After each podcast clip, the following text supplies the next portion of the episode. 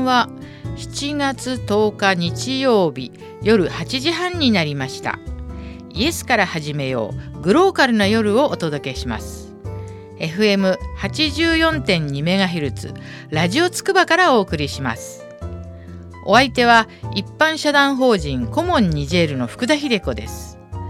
この時間ではグローカルな夜とタイトルにもあるようにどんなに遠い場所でも人の頭の中では想像力ということでグローバルとローカルを一瞬で行き来できるという考えから来ています。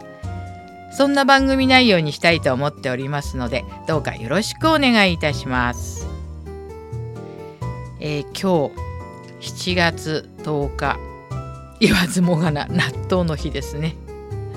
先週と先々週のゲストネバールくんのね誕生日でもあるんですよ。で今日はね渋谷であのネバール君のお誕生日会っていうのをやってたので それに出てきました。どんな様子だったというかそれは皆さんの SNS やブログを見てください、ま、楽しい時間でしたよ。ね渋谷でお誕生会ってなんか茨城のゆるキャラなのにね、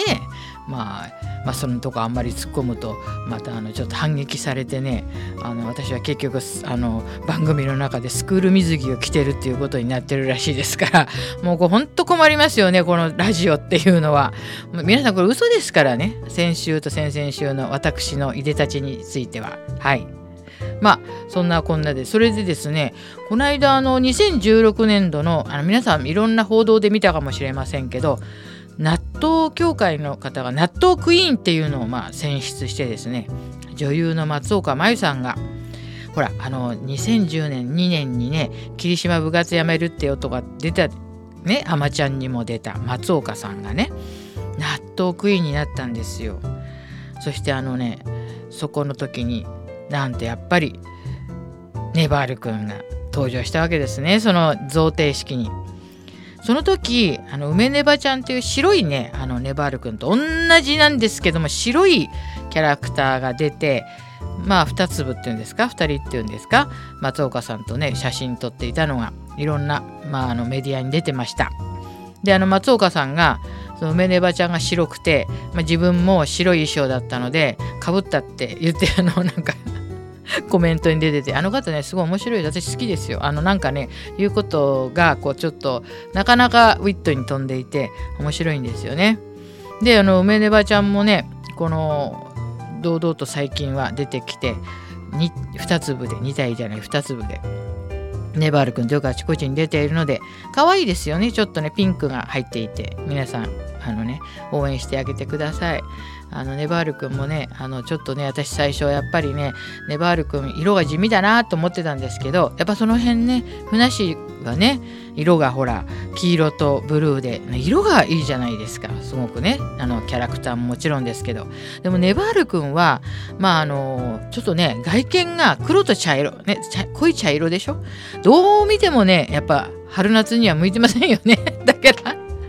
それは本人もね悩んでたみたいですけれども。まあこれからもねまだまだ茨城のキャラクターとゆるキャラとしてはまだまだねまだお役目があると思いますのでこれからもね応援していきたいと思いますし時々またあのインタビューの方にもね出てほしいと思っています。それから7月10日はなんとねウルトラマンの日だって知ってた人いますか？1966年のこの7月10日にテレビでウルトラマンの放映が開始されてそれがねあの、まあ、この日になったらしいんですけど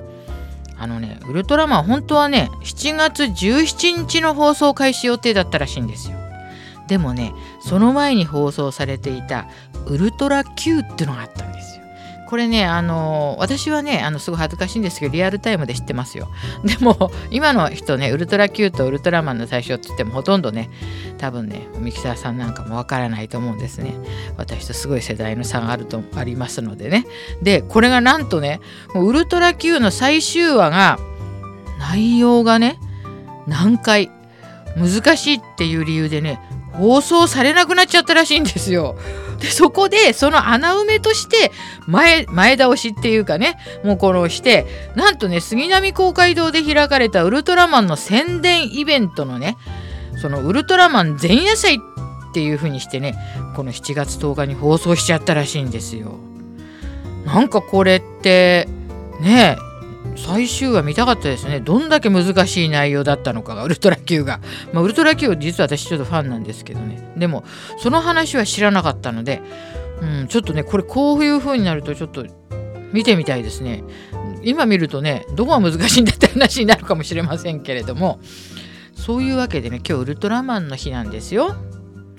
そしてここからまあローカルの話題になだれ込むわけですけど、まあ、福田はいつもね東京下町向島というところの生まれ育ちということになっておりますけれども浅草って皆さんご存知ですか？もうあの今ね私は昔から外国のお客さん来るともう浅草に連れて行くんですよ。一番喜びますね。だってねなんか青山とかああいう都心の風景ってまあちょっとパリにも似てるしヨーロッパの都市に似てますよね。でもねやっぱ浅草は全然違うじゃないですか。オリジナリティがあるじゃないですか。そしてあのお寺の浅草寺のすごい瓦屋根ですね。あれがやっぱりね感動するんですよ外国人は。だからなんかそれまでね青山とか渋谷とか言っててもなんかあまあねこんな感じかなみたいな感じで電気製品のちょっと珍しいのみたいになると写真撮ったりしてますけどその彼らがね浅草に連れて行くとねわーって言うんですよ。もうねほら全然違うじゃないですか。青山とか渋谷とか新宿とかは。それでもうパチパチパチパチ写真撮りまくり。そしてたまにあのね芸者さんがねたまにこう歩いてるとこに遭遇するんですよ。もうねその興奮するその度合いがすごいんですよ芸者さんと会った時の。そしてもうあの三社祭りもよくね連れて行くんですけど毎年もうみんなねもうただならぬ興奮の仕方でやっぱ浅草ってねすごいなと思うんですね。でこの7月10日が皆さん4万6日って聞いたことありますか？ほおずき市の日なんですけどねこの日ねなんとね1日ね浅草寺にお参りしたらね4万6,000日分お参りに来たっていうのと同じ効果があるというご利益があるって言われてるのでだから皆さんあれですよ一回この日に行けばもうあとほとんど行かなくていいっていうことになりますけどそれがね7月10日なんですよ。でこれ本当はねあのまあ10日だけなんですけれどもこの辺にほおずき市っていうのをするわけですよ。だからそのほおずき市に合わせてまあここら辺に来れば四万六千日参詣したのと同じですよという、まあ、まあ一応そういうことになってるんですね。であのあの福田情報ですけどだから福田情報だからこれ確かめようもないですしこれあの信じないでほしいんですけどこれ浅草天国っていう大好きな喫茶店のルミちゃんが言ってたのであのルミちゃんのせ嘘ですよそれあのルミちゃんねまたね迷惑かかっちゃうからねこれあのルミちゃんに似た人が言ってるってことにしてください。あのね浅草寺のおみくじが一番今日が多いっていう噂なんですよ。てかあのね私の周りの人もほとんど引いてもすごく今日が多いです。でこれも確かめようもなく本当偶然かもしれないんですけどそう言われているんですね。でどうして今日が多いかっていう理由については自粛します。はい流しました。はい それで、えー、この浅草寺ね皆さんね三社祭りって聞いたことありますよねおみこしが出てもう江戸三大祭りの一つなんですけどでねこれみんな浅草寺要するに浅草寺って書く漢字ではね浅草寺のお祭りだと思ってますけどこれがねもう福田はこれだけは耐えられない。皆さんの誤解を解きたいです。浅草寺の隣にね今度行ってみたらよく見てください。浅草神社っていうのちゃんとあるんですよ。その浅草神社のお祭りですから。浅草寺このお寺のお祭りじゃないですからあのみこしが出るのは。でね昔はこの宮入りもね宮出しもものすごい面白かったんですよ。でも今はもうあの警察がバリケードをねあの作ってますからもう全然近くで見られなくなりました。ねえ長く続いてきたお祭りなのになんでこの数年でこんなバリケードの外から見なくちゃならなくなったかっていうのも非常に私はあのまあ不満があります。確かに警備ねやっぱ危ないからっていうの分かりますけどねこの間も御柱でちょっとね亡くなった方が一人出ましたけれども確かにお祭りは危ないかもしれないです。警察の方から言わせたら。でもどうですか？バリケードに阻まれて遠くから見なきゃいけないそのおみこし。ねえちょっとこれはですね今後ちょっと議論されてもねいいと思いますね私は。でもあのやっぱりねその危ないからって言われるとまあもうほんと仕方ないんですけどね。でこの浅草もね本当にねすごいんですよあの関東大震災実はね浅草の際まで昔は海だったから浅草のりっていうのがあるんですよだから浅草のり今はないけれども昔ちょっと前まで今もねでも浅草のりっていうねのりはありますでこれは浅草のとこまではあの昔は海だったからって言うんですよね。で浅草大地つまりここからこう大地になっていて本郷の方に続くわけですね。だから江戸の町っていうのはこの大地の上にあったわけですよね。であの関東大震災で、まあ、うちのお寺もね本当はあの浅草寺の裏にあったんですけど関東大震災でちょっと壊れちゃったので今和田地区に移りましたけど本当にこの浅草寺の周りはねお寺も多くてそしてあの繁華街昔からのね繁華街だったんですよね。であのー、ね皆さん聞いたことあるかもしれませんけどもあのね男性の遊び場である吉原っていうねところも実は世界的に見てもねこの300年ぐらい同じ場所にねそういうところがあるっていうのもすごい珍しいらしいんですよ。私はよくこのねあの吉原大門のところのね中江っていう馬肉屋さんにご飯食べに行くんですけどまあこれがまた時代劇に出てくるような建物で本当にあのもうね情緒があっていいんですよ。馬肉屋さんのね桜鍋って書いてありますけどもう隣の天ぷら屋さんもねもうこれはねこれセットじゃないかっていうぐらいに古い建物でね非常に雰囲気がいいですのでね是非ね皆さんこの浅草の向こうの吉原のあの日本包みってところにあるね中江さんっていうの行ってみてください一回ね。というわけでね私はまあ向島生まれ育ちなので浅草のことを話し出すとねもうほんとキリがないっていう感じなんですよ。いやいいですよ浅草は本当に。であの天ぷら屋さんが多いとかね言ってよくあの関西の人がもうあのうどんのおつゆとねあの同じにしようとしてね浅草の天ぷらは何あの茶色いのって言うんですけどあれはねこれほんとこれも誤解を解くために言いたいんですけどねごま油で揚げてるからなんですよ。ごま油って高いし体にいいですよいいんですよ。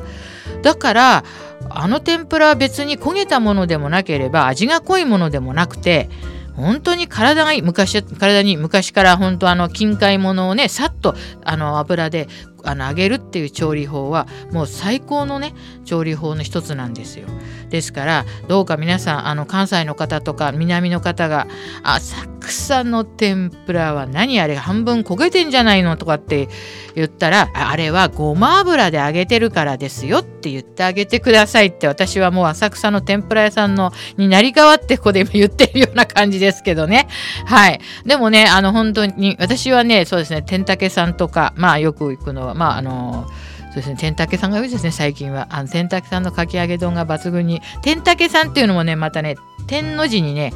健康の健って書いて天武って読むのでね。あの天権じゃありませんので。あの天ぷら天国っていう有名なお店をねずっと天ぷら天国って言ってる人もいますからね。このお店の名前もねあの結構ねあの間違えるとあなんかあこれは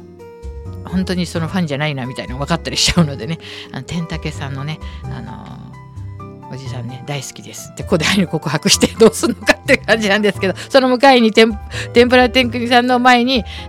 喫茶天国がありますのでまたここのホットケーキはね日本一美味しいと言われていますのであのねえー、とそれいろいろあの取材も受けてますよ。まあ、オーナーのねルミちゃんはもっと面白いです。面白いあもっと面白いってなんだかよくわかんないですけどホットケーキのように素晴らしいこの焼くのと同じ何ていうんですか人間性と一致して素晴らしい人ですのでぜひこの天国喫茶天国に行ってみてくださいね。あもうダメだ。なんかもう浅草のこと話し出すともうキリがない。もうあのまあじゃあ今日はねちょっとあの前半まあローカルな話はちょっと浅草の話あのねもうあの4万6,000日の日から浅草の日になっちゃいました。浅草の話になっちゃいましたけども。まあそんなとこでちょっとねこれでもう前半を一応締めたいと思います。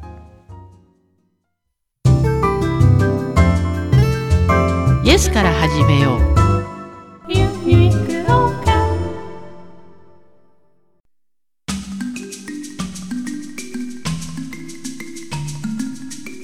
えー後半はですね、まあ、最近ちょっといろいろなとこから取材受けたりなんかしてるんですけれどもまあテロがねこのところ発生してますよね。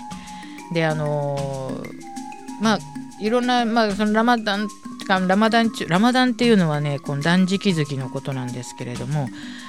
これはあの毎年ねちょっとずつずれていくんですね。このあのヒジュラ歴っていうちょっと、まあ、あの独特な暦が、まあ、イスラム教にはありますのでその9番目の月っていうことになっていてこの月の日の出から日没の間イスラム教徒のあのその義務の断食ですねこれ飲食を断つラマダンっていうのを、まあ、するわけですね。これあのもう正確には本当によくねあの水は飲んでもいいとか言う人いるんですけど水も飲んじゃダメなんですね。それから唾も飲み込んじゃダメなんですね。あのですからよくねあの唾を吐いてますけれどもあのアフリカなんかでねこのラマダン中はね。これ皆さんねできますか？日の出から日没の間まで唾も飲んじゃいけないってましてねこれアフリカ暑いですからね中東も。で私なんかこれとってもねできないなと思うんですけどただねイスラム教徒の、まあ、友達とかに聞くとこのね1年に1回断食をして内臓を徹底的に休ませるっていうことがどんなに健康にいいかっていう話になるんですよね。ね、よく断食道場って日本にもありますよね。あれあのやっぱりねやった方は、まあ、この水分は取りますけどねあのやった方はね非常にね体がすっきりしてその後調子よくなったっていう方もいますよね。ですからこの断食というものの体に与える影響もうこれ日本だったら絶対水分取らないでそんなことしたらダメだっていうことになってますけど、まあ実際はみんなしてるんですけど確かにねあの病気の人はやらなくていいとか妊婦はやらなくていいとかそれから旅行に行ってる人もねやらなくていいんですね本当は。ですから一時ねあの初めてねなんかラマイスラム教の人が宇宙飛行士になった時に宇宙に行った時はどうするんだっていうんです非常にねこれ議論が起きたんですよね。ですからこのねラマダンっていうのはでこのねラマダンっていうのは断食って意味じゃないんですよ。このこの断食月月ね月のこの一月のことをラマダンっていうのでラマダンなんかこう新月によって確認するのでね今でもあのこう偉い人がイスラム教の偉い人が月を見てあ始めるぞとか終わりだよっていうのはもうそういうもうデジタルなんか一切使わずにですね その人が長老が決めるということにあのなっています。まあそれからこう何て言うんですかねこう例えばねいろんな人がいるからツッコミが入るわけですよ。夏に日が沈まないね地方あるだろうとその北極とか南極とか。でそれはねその近くで日の入りで日の入りが見れるところに合わせるっていうまあ調整図られるわけですね。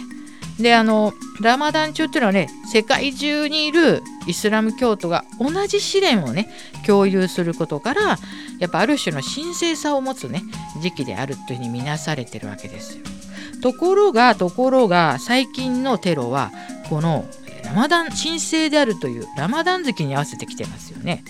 で福田も7年、まあ、イスラム教の国に住んだわけですね。でその頃はねまだ、まあ、今から30年前とか二十数年前ですけれどもその頃はラマダンの月には神聖な月なので逆にテロとかは起こさないっていう感じだったんです。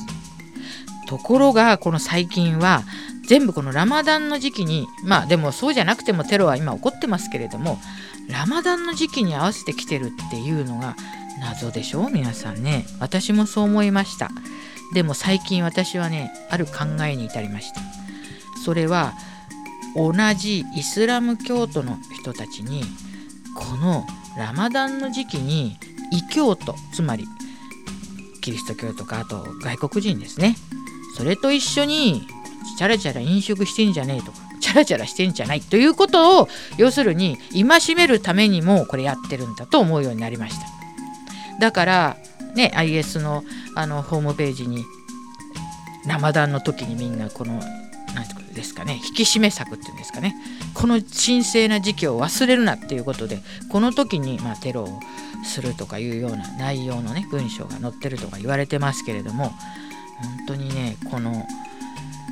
本当にこのバングラディッシュのダッカでもね7人の方亡くなりまして本当にねご冥福をお祈りいたします。その後ねもうあのイラクでもね200数十人亡くなりましたよね。まあこれちょっとね日本では報道ちょっと少ないんですけれどももうね今やこれはある意味戦争状態のようになってると私は思いますね。しかも国家間の戦争であればどちらかが降伏したら終わりがありますよね。でもこれはどうですかね。